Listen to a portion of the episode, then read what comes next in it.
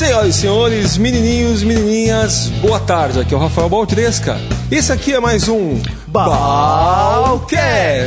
Muito bem, boa tarde, bom dia, bem-vindo aí para quem assiste a gente, para quem ouve e assiste, porque esse Balcast está sendo transmitido pelo YouTube e também pelo nosso podcast no balcast.com.br. Hoje eu tô com um cara bem especial, um, um recém-amigo, né? Te conheço há, recém-amigo. há um ano, um pouquinho menos, a gente se conheceu lá para Alguns março. meses.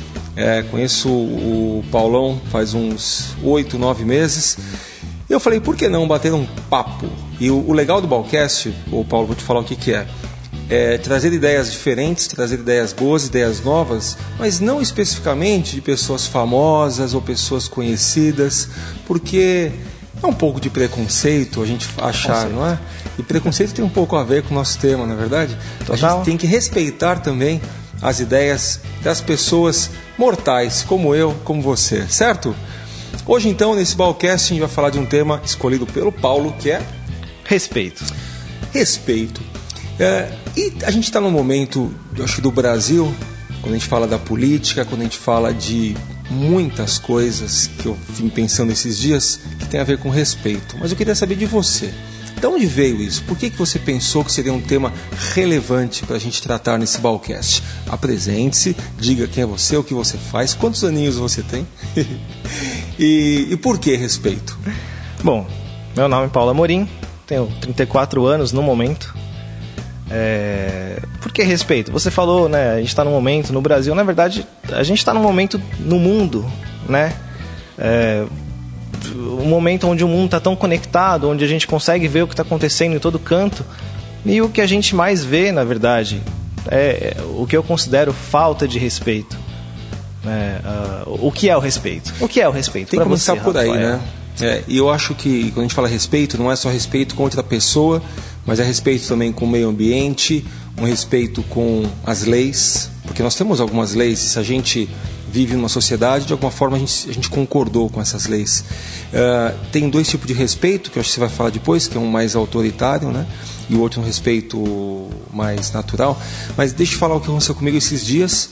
Quando eu falo esses dias, nada, faz hoje, hoje eu estava indo buscar o cachorro aqui perto e eu vi um rapaz com uma latinha de cerveja na mão, jogou na rua, na minha frente, na minha frente, pisou na latinha como se pisando ia adiantar alguma coisa e deixou lá. Aí eu sou meio bocudo, falei: "Ô amigo, latinha?" Ele olhou para mim, juro, ele falou: "É, eu tô vendo." Falei: "No lixo, né?" Aí ele falou: Não, não, aqui é tranquilo, aqui os lixeiros passam depois. Quer dizer, por que será, na, na sua opinião, né, que as pessoas perdem esse respeito com as leis, talvez uma lei externa, e, e- e só respeita as suas próprias leis internas? Porque acaba sendo um, um respeito com ele mesmo, né, com o que ele acha que está certo. Da onde é isso? É sociedade? É o que é? né, não, não vou tratar como se fosse um especialista no assunto, mas as leis, até onde eu consigo perceber, elas são feitas para tentar manter né, esse respeito de uma pessoa por outra. Né, não dá para falar todas as leis, porque sempre tem a- as que não são feitas para isso, mas, ah, por exemplo, por que precisa de uma lei para não jogar um lixo na rua? Por que, que você precisa de uma lei para você não correr no trânsito? Ou por que, que vai precisar de uma lei para você, eh, sei lá, não furar uma fila? Né? Não, não tirar dinheiro do, do povo? Por que, que precisa de lei para isso, entendeu? E, e é exatamente esse ponto. ah, a gente não deveria precisar de leis para isso. Né? Se você se coloca na situação do próximo, se você, né, porque vamos respeitar ao próximo, mas quem que é o próximo? Você é o próximo, é você mesmo. Quando você está agindo, você também é o próximo. Quando você joga um lixo na rua, é a sua rua também. Então, mas isso acaba esbarrando no, no conceito de ética, né? É, eu, eu, eu vi uma vez um, um professor falando e ele, ele fez a, a explicação mais simples de ética, porque muita gente tenta misturar moral com ética e ele fala o seguinte: a moral tem a ver com a região que você está, com o, o tempo que você vive, mas a ética não. Ética ela sobrepõe tempo, sobrepõe espaço, sobrepõe tudo. E na visão dele, ética era, olha que simples, fazer algo que seja bom para você, para os outros, para todo mundo. Isso é ético. Quando você faz algo que delimita, quer dizer, isso é só bom para uns ou para outros, já não funciona mais. A gente já está falando de algo que tem a ver com respeito. Então, talvez o respeito seria algo do tipo é, repensar o óbvio, né? É, a base do respeito seria aí. Talvez se colocar na, na, na, posição do outro ou, ou tentar prestar mais atenção para a consequência que aquilo que você está fazendo vai gerar. Porque é, é, é, um jeito de se colocar no lugar de quem você está afetando com aquilo. Né? É... Mas é difícil se colocar na posição do outro, né? Parece simples, mas não tão. É, é claro que a gente não consegue 100%, mas tem coisas que são muito óbvias, como por exemplo, você jogar um lixo na rua. Né? O cara joga um lixo achando que ali é tranquilo, mas pode passar uma senhorinha ali num andador, alguma coisa, escorregar naquela latinha e se machucar. Mas eu vou fazer o advogado do diabo. Eu sou um, um defensor aí também de, da sustentabilidade, mas me parece que existe uma impossibilidade da pessoa, uma incapacidade da pessoa se colocar no lugar do outro. É como se a gente falasse assim: coloque esse óculos azul. E aí a pessoa vive desde o zero ano até os 25 usando um, um óculos com lentes azuis. E um dia a gente fala assim para ela, cara, pense vermelho, pense verde, abra sua mente. Coloque-se coloque na, na, na cabeça de uma pessoa que, que veste um óculos amarelo. Assim, eu não defendendo, mas me parece que existe alguma coisa antes ainda do respeito, né? Não sei o que, talvez uma, uma educação coletiva ou uma herança cultural talvez herança de que cultural. isso não tem problema porque é, e é verdade é, assim você percebe que em lugares onde as coisas são mais organizadas elas tendem a se manter mais organizadas né? e quando a, a pessoa está num ambiente onde ela vê aquilo acontecendo por exemplo esse esse cara que jogou uma latinha na rua ou as pessoas que fumam jogam bituca como você gosta de falar eu reparo isso direto é, elas começaram a fumar vendo as pessoas fumando e jogando aquilo, entendeu? É, é eu acho que vem de é, base, vem do é. cultural, vem da, da, da uh, não da experiência, mas da referência que as pessoas têm do que está acontecendo. As leis estão aí um pouco para tentar remediar, né? Eu acho. Remediar porque concordo com você quando você diz quando existe uma educação, uma herança cultural, não tem por que você ter uma, uma lei uh, ceifando isso ou uma lei coibindo, né? Quando vem de, de berço, tá tudo bem. Eu estava falando com um amigo meu que, que viveu um tempo na Austrália e ele estava me contando como as coisas são lá, especificamente em Sydney, né? É incrível, você vê banheiros públicos limpos. Aqui no Brasil, triste falar isso, né? Mas o público é sinônimo do quê? É de sujo, é mal cuidado. É isso mesmo, né? De sujo, de lixo, concorda? Se eu falo para você, ah, vai ter um curso gratuito da, da prefeitura, hum, não deve ser bom. Não é verdade? É, olha, vai no banheiro público, você está com vontade de fazer xixi, cuidado para não pegar uma doença. Então, que triste que a gente chegou no momento que hoje no Brasil e raras as cidades, hein? Talvez Curitiba fuja um pouco disso, eu já fui para lá algumas vezes. Brasília tem alguns lugares interessantes, mas eu sou de São Paulo e já viajei pelo Brasil todo. O básico é você falar: se é público, é um lixo. Né? E tem tudo a ver então com essa cultura, uma coisa que vem lá de trás. Qual que você acha que é a solução disso, hein? Porque ó, se colocar no lugar do outro, quando você nunca viveu o que o outro vive, é difícil. O cara da bituca, ele viu o pai fazendo isso, ele viu a mãe fazendo isso, os irmãos fazem e vamos jogar a bituca no chão e tá certo, né? É, eu concordo, mas acho que pelo menos o ponto de partida é, é, é levantar essa bandeira para ver se as pessoas começam a pensar sobre isso, entendeu? Porque é óbvio, o cara que nasceu com essa referência, o cara cresceu com essa referência, cara não tá vendo isso, né? Mas é uma coisa que tá lá e o cara não tá vendo. Não enxerga, mas enxerga. É, é questão puramente de, de percepção do que tá acontecendo mesmo.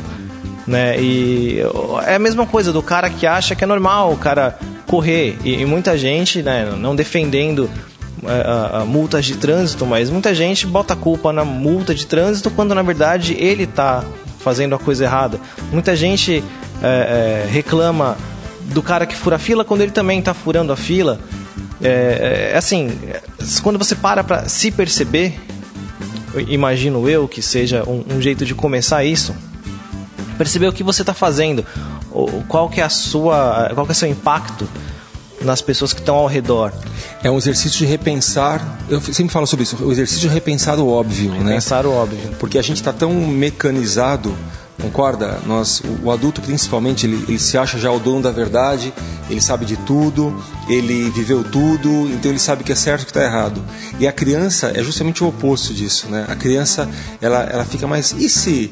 E se? E se? E um carrinho acaba virando uma, um astro, uma astronave, um pedaço de papel acaba virando um, um sei lá, uma, uma tela de pintura esse repensar do óbvio acho que falta um pouco na gente, né? É, o que, que eu estou fazendo por que, que eu estou fazendo e o que, que eu poderia fazer diferente disso. Faz sentido? Para mim faz completo sentido. E também o, o que eu poderia fazer, é, não digo sempre para ajudar o outro, mas para criar um ambiente melhor que também vai te afetar. Né? Uh, porque respeitar, né? a gente está falando no, no, sentido bem amplo, genérico da coisa, tem aquela coisa também meio uh, plastificada de que você tem que respeitar né? o, o quem você deve respeitar. Os mais é, velhos. É, você tem que respeitar os mais velhos, tem que respeitar quem é autoridade, você tem que respeitar uh, o, o, seu chefe. Mas assim, por quê? E, e por que só essas pessoas, entendeu? Isso acaba gerando o negócio de que você deve respeito, mas você não merece respeito. É, então, é, acho que essa diferença do, da autoridade pro autoritarismo, né? autoridade acho que você cria, você, você ganha, as pessoas te respeitam porque gostam, porque querem que você esteja com elas, né? O autoritarismo é respeite-me, porque eu sou seu chefe. Mas e multa é um tipo de autoritarismo, não é? Respeite-me a velocidade, Sim. senão você vai ser. É, todas multado. as leis, né? Todo o governo, acho eu, ele é feito em cima do autoritarismo. É, mas por que, que ele existe? Por que, que são geradas essas multas? Algumas multas. É, totalmente discutível se são realmente úteis ou, ou não, mas muitas coisas são para controle, para tentar colocar uma ordem exatamente é, pela falta da, da, exatamente, da autoanálise das pessoas é. do que está acontecendo. Não, se, se tivesse uma, uma cultura de, de respeito, uma cultura de honestidade, uma cultura de ética, uma cultura. Se tivesse, existisse uma cultura forte sustentável, eu, eu, gosto dessa palavra sustentável, viu? Infelizmente ela já caiu no, na, na boca do, do, do, povão e virou uh, marca de sabonete que você pode comprar, porque é sustentável e não agride o meio ambiente. Mas não é isso. Acho que sustentabilidade, né? você sustentar, é você ter daqui a 100 anos um país melhor, uma sociedade melhor, ou no mínimo igual. Isso que é um, algo sustentável, né? Algo que não se sustenta, é daqui a algum tempo você, você quebra.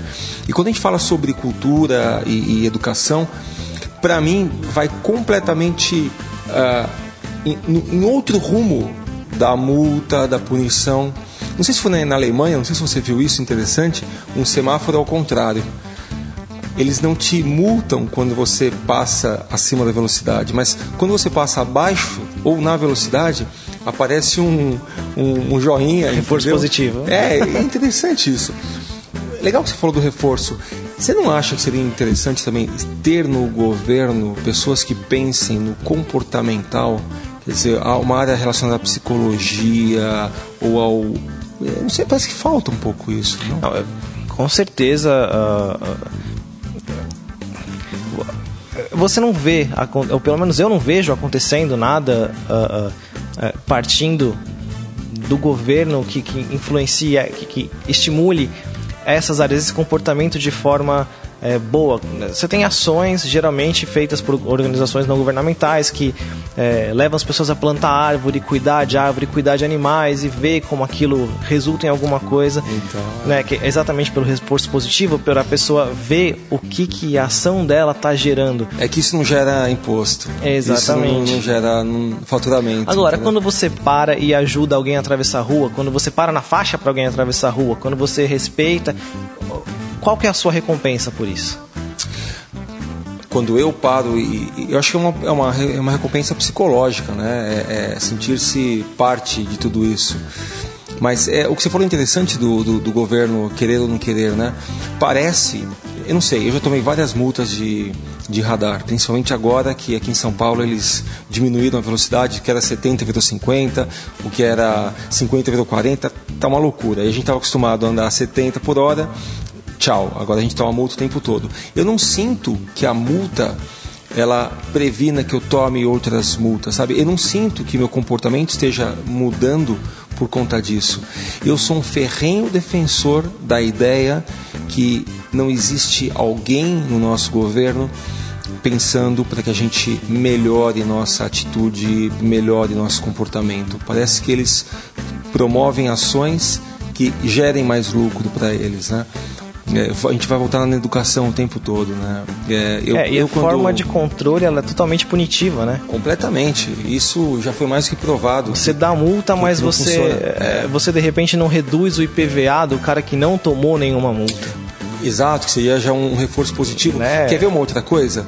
Quando você, você deve ter estudado, acho que muita gente que está assistindo a gente já ouviu falar sobre uh, reforçamento, punição e tudo mais. Tem uma coisa na psicologia comportamental que eu acho interessante. A punição funciona, a, o reforço positivo também funciona, desde que ambos sejam feitos exatamente no momento da infração. Então, por exemplo, meu cachorro, vou falar de cachorro que é fácil a gente entender. Meu cachorro fez xixi aqui na, na porta e não tem o que fazer. Daqui duas semanas, vou dar bronca nele. Vou olhar para ele e falar o seguinte: Por que, que você fez xixi na porta? Ele vai pensar o quê? que, que eu fiz? Ele tá louco. Esse cara tá louco. Eu acabei de acordar. Você concorda? E se a gente fizer um paralelo, é exatamente a mesma coisa. Você passou da velocidade ou você, sei lá, fez qualquer ação uh, contra o nosso sistema depois de duas semanas, ou às vezes mais, chega uma multa para você. Para o cérebro, isso é simplesmente nada. Concorda comigo? Aliás, é, é pegar um gancho. O que não aconteceu? É, a referência que eu tenho é do Canadá, que eu passei um tempo lá e eu vi isso acontecendo. Uh, eles também têm radares lá, óbvio, mas o que mais uh, uh, disciplina as pessoas no trânsito lá é a polícia que vai atrás. O cara não parou num lugar que tinha que parar. A polícia viu, vai atrás do cara, faz o cara encostar. E não na é, hora. Não, é, na hora, hora na hora, hora, vai atrás, faz o cara encostar. E não é pelo dinheiro que o cara vai pagar. Mas o policial vai lá, para e dá um sermão de meia hora no cara. Dá um sermão, demora. Faz o cara chegar atrasado no trabalho, faz, o cara atrapalha o cara. Mas assim, faz aquilo valer, entendeu? Explica pro cara que aquilo que tá fazendo tem um efeito negativo aquilo que ele está fazendo pode ter, podia ter machucado alguém, podia ter causado um acidente, podia, enfim, o cara fala, fala, fala, fala, dá a multa pro cara pagar e aí o cara vai embora. Mas isso foi na hora. É exatamente o que você está falando na hora. Então, tem que ser na hora, entendeu? Então eu sou eu sou adepto aí de um de um movimento, pensando já que a gente está falando tanto de trânsito, né? Você acabou de levar a, a, infração, sei lá, acabou de passar no sinal vermelho, chega na hora para você um SMS, no mínimo, sacou? Na hora. Vai, tecnologia. 200, é, tecnologia, vamos usar, né? 250 reais. O, o, cara acabou de ver a cagada que ele fez e já sentiu no bolso. 300 reais, você tá entendendo? Ou melhor ainda, já debita dele, na hora. Imagina isso, cara. Passou. Isso para mim ela é mais inteligente do que depois de três semanas.